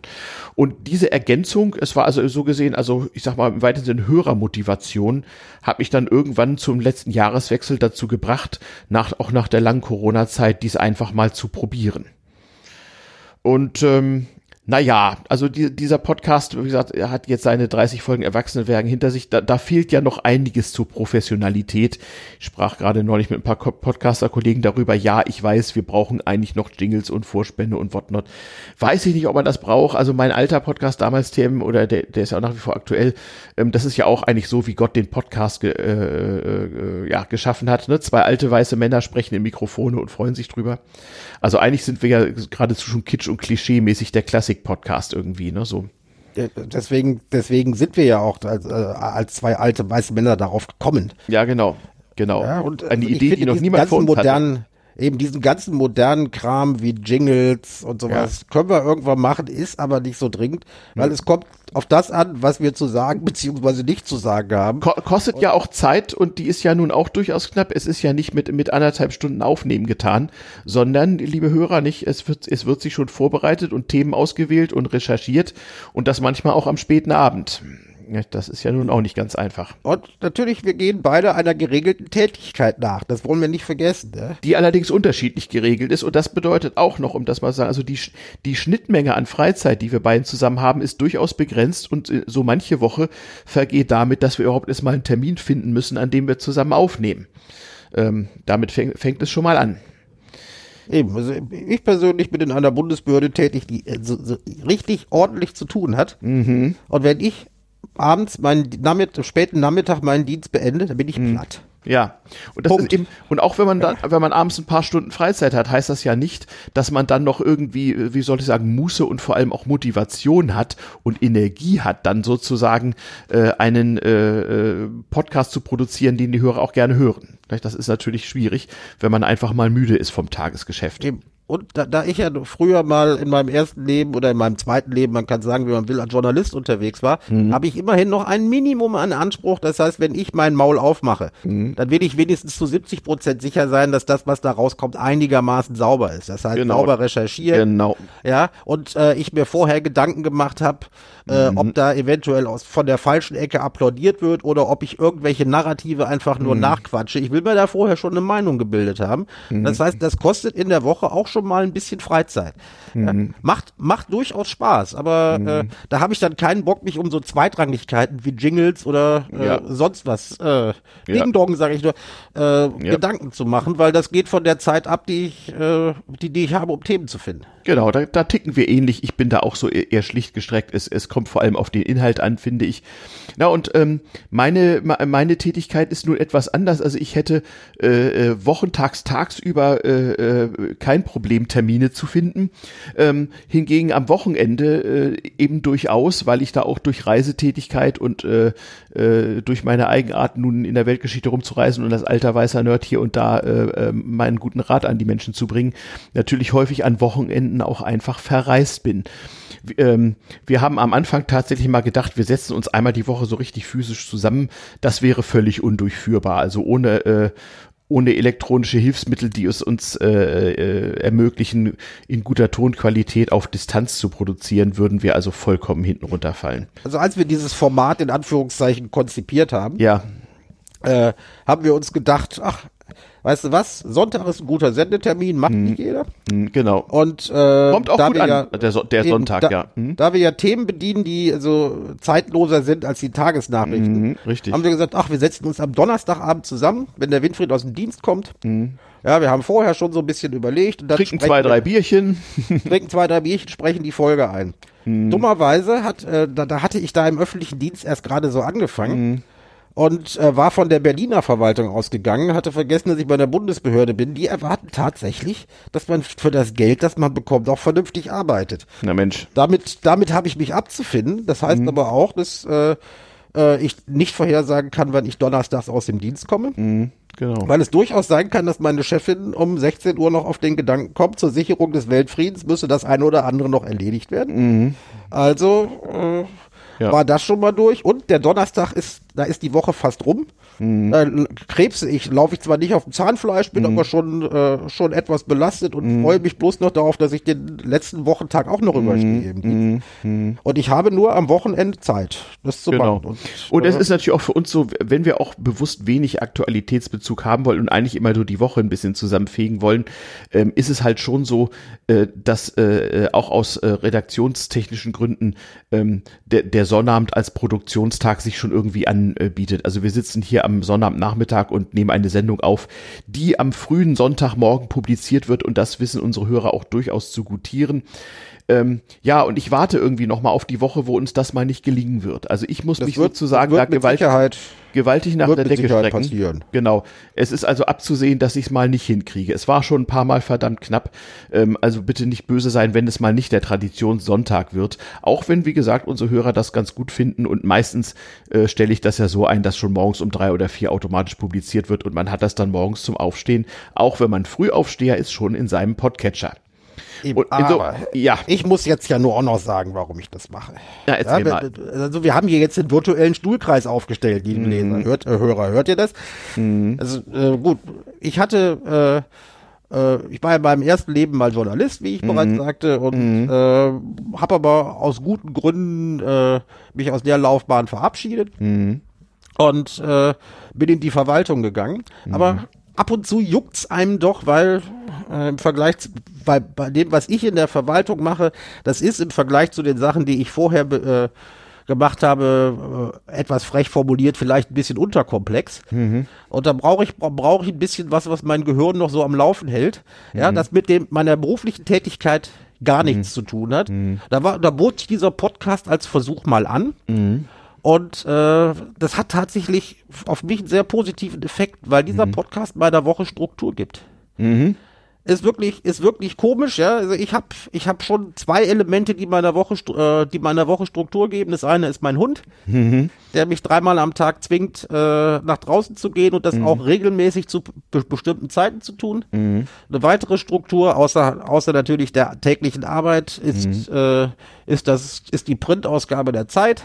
Mhm. Die kommt jeden Donnerstag, wird dann überflogen Donnerstag mhm. und Freitag wird sie in der S-Bahn gelesen. Da lasse ich mich dann, lasse ich mich dann immer grinsend von den Handystarrern anstarren. Da wieder S-Bahn, ah. liest Papier in der Zelle, liest Papier in der S-Bahn. Was ist das ja. denn für ein alter Sack? Das hat man früher noch gelernt, wie man die Zeitung so faltet, dass man sie auch in der U-Bahn lesen kann. Also, äh, ich habe ja eine Zeit lang in London gearbeitet mhm. und dort mhm. wurde, also bis äh, weit nach dem Jahrtausendwechsel, das erste, was jemand, der eine Bankausbildung machte, am mhm. allerersten Tag lernte, war, wie falte ich die Financial Times, dass ich sie in der U-Bahn lesen kann, ohne andere zu belästigen. Genau. Diese, diese Tricks wurden mir dann in England auch beigebracht. Mhm. Nee, äh, wie gesagt, die Zeit ist äh, Schaffstruktur. Donnerstags und Freitags versüßt sie mir den Weg ins Büro. Mhm. Ab Freitag liegt sie dort, wo nur der Kaiser zu Fuß hingeht. Mhm. Äh, damit, da, dort wird sie dann bis zum nächsten Mittwoch bei jeder Sitzung nach und nach durchgearbeitet. Mhm. Und als weitere strukturbildendes Element hat sich bei mir dieser Podcast entwickelt. Ja? Mhm. Innerhalb der Woche gucke ich ein bisschen, was kann man so bringen. Und mhm. äh, ich weiß, jetzt am Wochenende, da musst du irgendwann aufnehmen. Mhm. Ja, äh, mhm. macht Spaß, weil mhm. ähm, ich erstaunt war, äh, tatsächlich, dass man von den äh, Hörern und Hörerinnen natürlich, mhm. äh, wollen ja korrekt gendern, äh, tatsächlich Feedback bekommt und Themenvorschläge. Das war genau. ich das Brot des Podcasters. Mhm. Eben, ich war vorher im Print und auch für mhm. Internetmedien tätig. Mhm. Und äh, da war es dann schon, äh, wenn man nichts gehört hat, mhm. war das ein großes Lob, ja. war das schon ein großes Lob. Äh, mhm. auch angeschissen wurde man so gut wie nie. Aber mhm. hier, äh, seit der ersten Folge gibt es Rea äh, Reaktionen, mal positive, mal negative. Beide sind wichtig. Ja. Äh, und wir kriegen Hörerwünsche pro, äh, prä präsentiert. Hier, mhm. macht doch mal das, ihr beiden alten Männer. Ja. Und das äh, hält einen so hält einen so ein bisschen aufrecht. Das ist ist einfach ja. äh, mhm. ist einfach ein schönes Hobby. Ja. Und solange und solange ich das zeitlich machen kann, will ich das gerne weitermachen, wenn man uns denn noch hören will. Wenn man uns denn noch hören will, genau. Ja, zu den Hörerzahlen haben wir es eine oder andere äh, ja schon gesagt. Die sind äh, nicht ganz so gut, wie wir sie erwartet haben, aber sie verbessern sich stetig und mühsam näht sich das Eichhörnchen.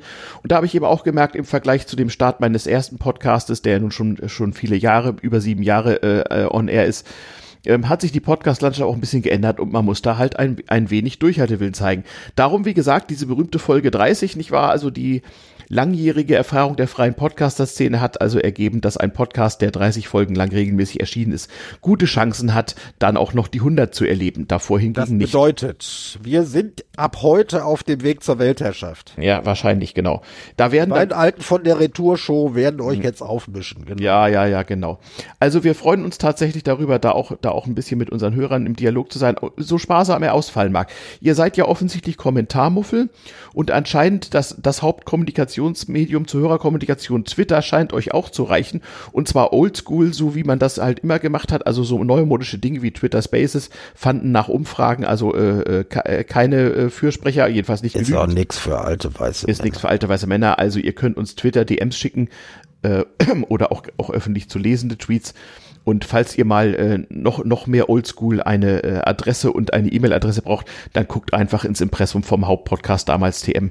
Die ist ja den meisten von euch sowieso bekannt. Ja, und ansonsten, was könnt ihr tun? Schenkt uns einfach zum 30. Geburtstag irgend sowas wie äh, ja, äh, Aufmerksamkeit. Das ist ja die Währung. Aufmerksamkeit und Feedback. Erzählt anderen Leuten diesen Podcast, äh, äh, dass es diesen Podcast gibt und dass er sehr gut ist, um eine Anleihe bei einer bekannten deutschen Partei zu machen. Dieser Podcast ist sehr gut. Genau. Genau. Genau. Ja, genau. Wer das nicht das, glaubt, der kriegt Besuch. Ja, das könnte man ja mal als, äh, genau, als, als äh, Aufkleber hier, als Sticker irgendwie machen. Hatte ich schon so aufgerufen. Wenn jemand Bock hat, Sticker zu machen, macht. Genau. Also ich bedanke mich, ich bedanke mich ausdrücklich bei dem, äh, hm. bei dem Hörer, der uns die kaputte Sanduhr ja, designt hat. Der ja, hat, der hat das, Simon. Hm? Der hat ja. das Motto unseres, der hat das Motto unseres Podcasts also wirklich nicht nur verstanden, sondern auch verinnerlicht. Genau. Äh, genau. Alters, ja nur alter Sand in neuen Uhren, ja. Hm. Eben. Retour-Podcast nur echt mit der kaputten Sanduhr. Ja, ja, ja, ja, da, das stimmt schon. Das finde ich auch ganz gut, ja. Hat mich, Ach, hat ja. mich sehr gefreut. Ja, ja. Ja, wie gesagt, man lebt so man lebt so von, von der äh, Hörer-Community. Ja, ähm, was haben wir denn noch? Genau, also wie gesagt, Wünsche äh, immer gerne. Ähm, unsere Durchhaltefähigkeit ist gewährleistet. Äh, wir haben erklärt, warum wir das alles machen. Ja, und neben dem allgemeinen Dankeschön und wir machen weiter, ist eigentlich so sehr viel mehr, mehr nicht zu erzählen, oder wie denkst Eben, du? Ja, nee, also eins kann ich schon ankündigen, nachdem mhm. wir jetzt die 30. Folge, mhm. äh, die 30. Folge geschafft haben, ist das, ja. ist das, ist der Titel und das Motto der nächsten Folge selbstverständlich bereits klar, mhm. nämlich etwas, was schon mal da gewesen ist. Mhm. Und das wird lauten, trau keinem über 30. Genau. So sagte man fordert, damals. Eben. Mhm. Dazu fordern wir euch auf. Also ich, ich werde äh, werd mir in der nächsten kommenden Woche mal den Spaß machen, mich jeden Abend so ein Stündchen hinzusetzen und mir irgendein Ding auszudenken oder irgendwas zu finden, was älter als 30 ist und dem man deshalb nicht trauen kann. Mhm. Wenn ihr äh, äh, Vorschläge für Themen habt, mhm. haut sie uns, haut sie uns bei Twitter, mhm. entweder in den Tweet oder als persönliche Mitteilung. Mhm. Genau. Bin mal gespannt. Also äh, was für Vorschläge von eurer Seite kommen. Also es muss irgendwas mit äh, älter als 30 sein. Genau, trau keinem über 30 ist sozusagen äh, ja das Stichwort, unter dem wir gerne Themenwünsche entgegennehmen. Eben, also wir können ja keinen eigenen Hashtag aufmachen, weil wir sind nicht Böhmermann, aber mm, genau, genau. Ich denke, wenn wir die Sendung morgen per Twitter ankündigen, werden wir auf jeden Fall diesen Hashtag aber einbauen. Die können wir eigentlich auch schon mal heute per Twitter ankündigen. Warum sollen die Leute sich nicht darauf freuen, dass es morgen früh eine neue Sendung gibt? Hm? Ja, dann äh, hau rein. Ja, ja, ja, gleich, in, in, in Ruhe. Erstmal spreche ich hier in Mikrofone und, und, das sei auch noch erzählt, also die Sendung muss ja schon noch produziert werden, nicht? Also unser kleines Tool hier wirft uns sozusagen Tondateien raus, die müssen dann schon noch irgendwie auf Server gebracht werden, Shownotes dran geklebt und so weiter. Und auch mit einem an sich ziemlich, wie soll man sagen, äh, idiotensicheren Tool äh, vergehen da schon noch mal so anderthalb Stunden, bis das Ganze dann tatsächlich äh, in diesem Internet steht. So ist das nun mal. Also Podcasten ist auch Handarbeit, gar keine Frage. Ja, aber wie gesagt, es ist, es ist ein Hobby, das äh, derzeit mhm. noch Spaß macht und mhm. äh, was noch ist. Es heißt ja immer, dass viele Leute äh, Psychologie oder Schlimmeres studieren, um sich hm. später mal selbst analysieren zu können. Mhm. Äh, in, in, den vergangenen 30 Folgen äh, hatte ich immer das Vergnügen, mhm. tatsächlich nochmal zurückzudenken und zu reflektieren, was ist in deinem Leben eigentlich alles passiert, wie hast du mhm. die Welt wahrgenommen, wie nimmst du mhm. sie, nimmst du sie, äh, wie nimmst du damals aus heutiger Sicht wahr? Mhm. Ja, das ist zwar kein allzu großer Erkenntnisgewinn, aber mhm. das ist äh, tatsächlich tatsächlich spannend, dass man, äh, dass mein Blick mhm. auf diese auf diese Welt zumindest unter dem Gesichtspunkt alles schon mal da gewesen, wie äh, was hat sich in der Wahrnehmung geändert, geschärft wird und das macht mir richtig Spaß. Ja, ja, ja, ja, ja, stimmt, stimmt, stimmt. Gar keine Frage. Ja, denn würde ich sagen. Boah, ich denke, jetzt haben wir jetzt haben wir äh, haben wir unsere 30. erfolgreich hinter uns gebracht. Genau, dann wünschen und wir unseren Hörern das, was wir immer wünschen und ernst meinen, nicht? Ja, einen schönen, schönen Sonntag. Sonntag.